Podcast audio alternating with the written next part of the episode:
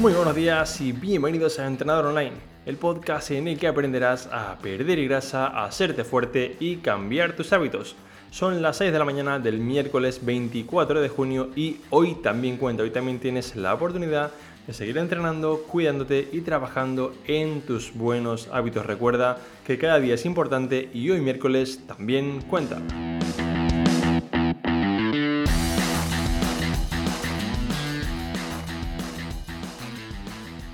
Muy buenos días y bienvenidos una semana más, un día más al podcast de Training Around the World. En el capítulo de esta mañana quiero contarte 5 errores que no tienes en cuenta a la hora de perder grasa y son 5 errores que aunque quizás no seas consciente de ellos, te están impidiendo conseguirlo. Como siempre veremos cuáles son estos errores o problemas y sobre todo cómo solucionarlos para que puedas ponerlo en práctica, porque recuerda que aprender está bien, pero aprender y ponerlo en práctica es lo único, y repito, lo único que te hará mejorar. Y ahora antes de pasar con estos 5 errores tan importantes, quiero recordarte que en trainingaroundtheworld.com tienes una encuesta y programa de hábitos para perder grasa en el que aprenderás, en la que aprenderás cuáles son esos factores que estás haciendo mal para así poder cambiarlos y empezar a mejorar desde hoy. Los hábitos son una parte importantísima en cualquier proceso, ya no solamente para perder grasa, para todo. Y si realmente no somos capaces de mantener este buen hábito en el tiempo, ya sea para estudiar, por ejemplo, una oposición, mejorar nuestra carrera, lo que sea, será muy complicado conseguirlo, aún con el mejor de los estudios, entrenamientos, etc. Así que puedes revisarlo entrando ahora mismo en trainingaroundtheworld.com.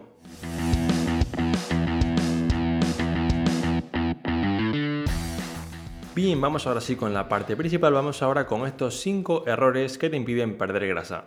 El error número uno sería querer correr antes de ni siquiera saber caminar bien y lo explico.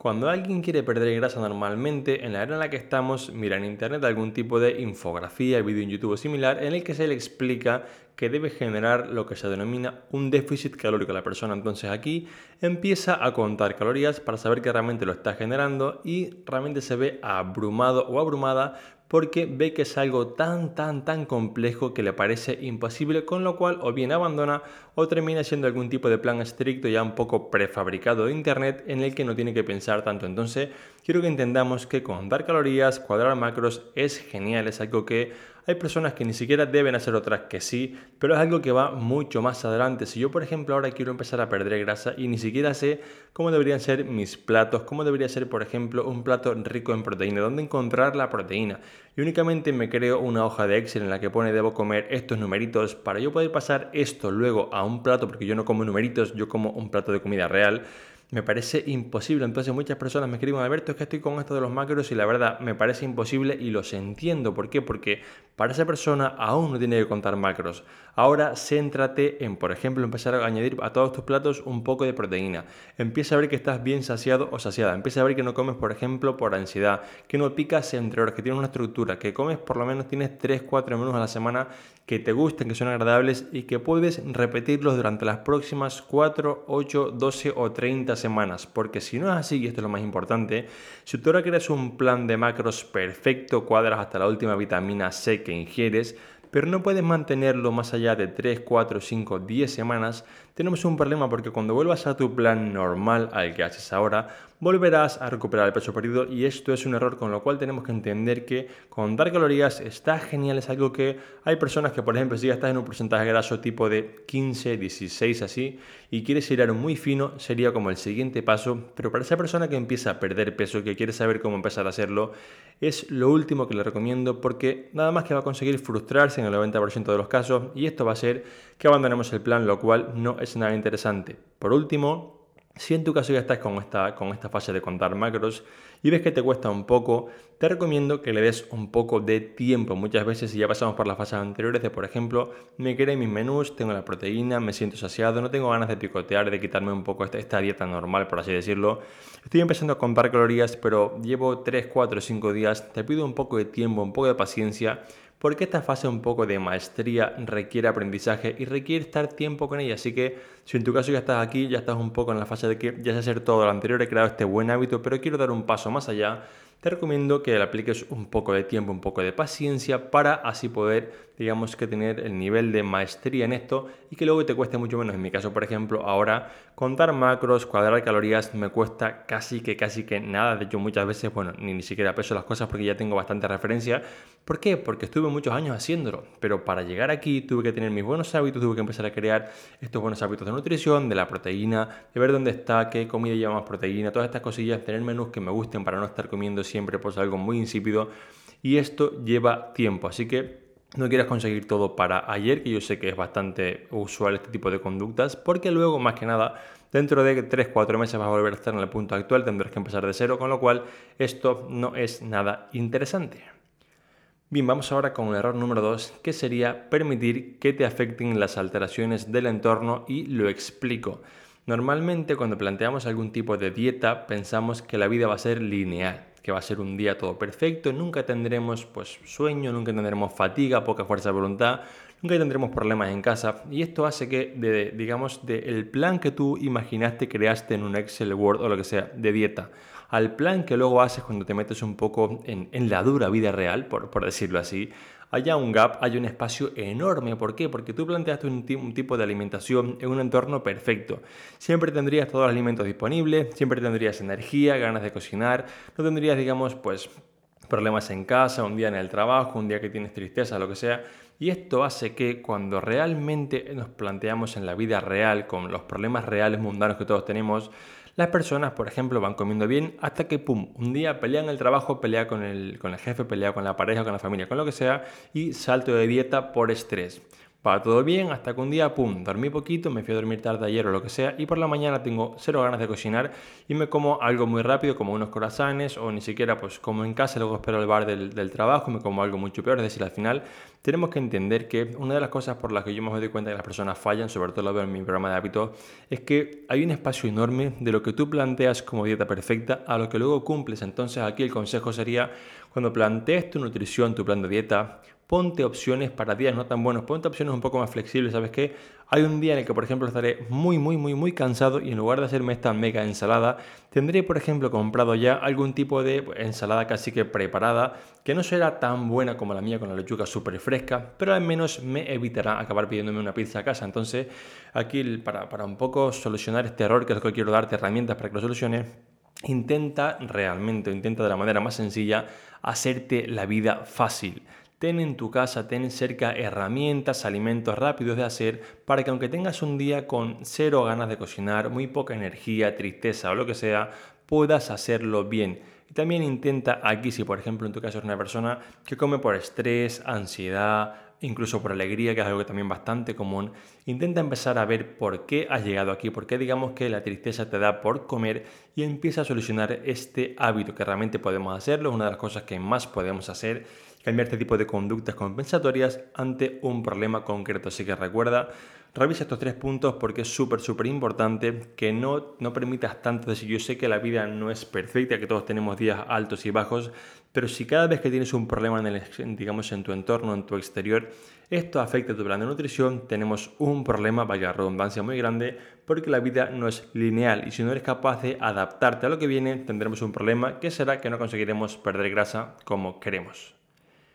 Vamos ahora con el error número 3, que sería no saber comer en tu entorno social y herramientas para ello. Bien, Aquí el error más común es que las personas no somos capaces normalmente de decirle que no, por ejemplo, a comer con la familia, con los, digamos, los amigos lo que sea, y cuando vamos con ellos, pues realmente nuestro plan de dieta que teníamos se va al garete porque comemos un poco lo que ellos quieren, sobre todo por el miedo de sentirnos rechazados, pensar que, uy, van a pensar que estoy a dieta otra vez con la misma chapa, y esto es normal, tenemos que tener en cuenta que nuestro cerebro prefiere hacer algo que sabe que está mal, como por ejemplo beber alcohol, comerse un donut lo que sea cuando estamos en dieta, prefiere esto que sentirse rechazado por las personas que nos quieren, con lo cual esta es la razón por la que siempre vamos a casa de abuela o de los amigos, le decimos abuela, ¿sabes qué? Sí, pónmelo, aunque sé que estoy a dieta, pero bueno, ¿sabes qué? Por no aguantar la chapa, por no aguantar que me sienta como que soy el patito feo o digamos el malo de la película, voy a comer o beber esto porque así, pues mira, me siento que soy parte del grupo y ya está. Entonces tenemos que entender que una de las cosas que yo más aquí veo que ayudan a las personas es que muchas veces cuando hacemos un plan de nutrición no se lo contamos a nadie. Es como que, ¿sabes qué? Voy a contarte un secreto, voy a hacer una dieta para yo hacer que nadie se entere y cuando la gente coma mal, pues yo me escondo e intento, digamos que, pues como no estar ahí y es como que, ¿por qué hacemos esto? Es decir, si yo, por ejemplo, quiero perder peso en mi casa, le diría a mi pareja, oye cariño, quiero empezar a perder peso, ¿sabes qué? Voy a comer un poquito mejor, voy a tener un entorno que será un poco más saludable de alimentación, voy a hacer más ensaladas, más verdura. Oye, ¿te importa hacerlo conmigo? ¿Te gustaría por lo menos respetarme? ¿Quieres que por lo menos hagamos algún tipo de plan para los dos que nos ayude? Es decir, hablarlo, es decir, sobre todo es normalizarlo, porque si, si no lo normalizamos y únicamente lo hacemos como si fuese algo bueno como secreto, como no quiero que se enteren que estoy a dieta, porque esto es algo como oculto y algo malo. No, ¿por qué? Es decir, normalizarlo, decirle a la persona, oye, abuela, oye, papá, oye, quien sea, que me quiero cuidar para perder este peso, para ponerme en forma por mi salud, por lo que sea, y quiero que se me respete. Y de hecho, si alguien quiere cuidarse conmigo, que sepáis que yo os serviré de ejemplo. Pero realmente tenemos que entender que el ejemplo no es lo que más influye sobre las personas, es lo único y lo repetiré. Esto me ha costado mucho entenderlo, pero realmente yo lo veo con mis clientes, con toda la gente que digamos a la que yo ayudo y cuando a veces le explica las cosas a las personas, sí, pueden entenderlo, pueden verlo, pero lo más, realmente lo único que hace que las personas realmente vean que, que estás ayudándoles de verdad es actuar como ejemplo. Entonces, si en tu caso tu entorno, digamos que no es tan proclive al cambio, Actúa como ejemplo y sobre todo normalízalo. Dile, oye, mira, me quiero cuidar, quiero hacer esto, por favor, ayudarme. O al menos no tiréis, digamos, mi trabajo por la borda, porque yo me encuentro que este, esta situación de lo escondo, no lo digo, ¿y tú qué? ¿Por qué no comes esto? No, bueno, mira, es que yo la dieta, ¿sabes qué? No me encuentro muy bien, quiero perder peso, no me gusta mi cuerpo. Esto lo hacemos porque nos da vergüenza normalizar que estamos a dieta y esto es un error, es decir, el problema sería no cuidarse, pero si tú realmente te estás cuidando y quieres normalizar esto, sería para aplaudirte. Pero aquí el error que yo más me encuentro es este, es que, no, bueno, que no se enteren, intentaré, yo voy a comer un poquito menos para que pase desapercibido y ya está. No, ¿por qué? No estás haciendo nada malo. Estás haciendo las cosas mejor que el resto. Entonces normalízalo, dile, mira, quiero hacer esto para que te entiendan, para que realmente pues sepan que lo estás haciendo, no te un poco, no te den esta tabarra de que porque comes esto o lo otro y ya está. Pero realmente la fase inicial debe pasar por normalizarlo, hablar con nuestra pareja, en torno a lo que sea. De hecho, muchas de las personas que entrenáis conmigo, sabéis que una de las cosas que, que hago cuando me dice Alberto, quiero perder peso, os digo, bueno, traedme a vuestra pareja, a vuestra gente en casa para hablar con ellos, porque sé que es un trabajo de equipo. Es decir, si, si yo en mi casa quiero comer bien y cada día mi pareja está comiendo mal, pues llegará un día en el que diga, ¿sabes qué? Voy a comerme esa pizza tan rica porque mira, pues ya está, es que estoy cansada de hacerme verduras. Entonces, es muy importante que normalicemos esto para realmente poder hacerlo bien y que no nos cueste la vida poder vivir a dieta y realmente conseguir cambiar de hábitos y así perder grasa. Seguimos con el error número 4, que es vivir con la mentalidad de que perder peso significa conseguir el éxito. Esto es un problema de categoría mundial porque muchas personas únicamente sienten que han tenido éxito cuando el número que le muestra la báscula es inferior al que tenían anteriormente o digamos se acerca a su objetivo de, por ejemplo, imaginemos 60 kilos. Aquí tenemos un problema muy, muy grande y es que primero, si por ejemplo has subido 100 gramos pero son de masa muscular, aunque te quede mejor la ropa, aunque te sientas más fuerte, aunque estés 100% mejor, vivirás agobiado, agobiada pensando, ¿sabes qué Alberto? Pero es que he subido 100 gramos como si lo único importante en la vida fuese marcar en la báscula 50, 60, 80 o lo que sea. Esto es un error pero o sea, como un campo de fútbol de grande, es decir, esto es un error enorme porque realmente te das cuenta que únicamente pones como foco, pones como goal, como, como digamos meta final el perder peso y esto no es nunca el objetivo y te explicaré por qué. Imaginemos que en tu caso, como decía al principio, el objetivo final es conseguir llegar a 60 kilos. El problema de esto es que si tú te esfuerzas, entrenas, haces dieta, cambias tus hábitos y llegas a 60 kilos, cuando llegas aquí dirás, ¿sabes qué? Ya lo conseguí. Y como lo conseguí, ahora me relajo.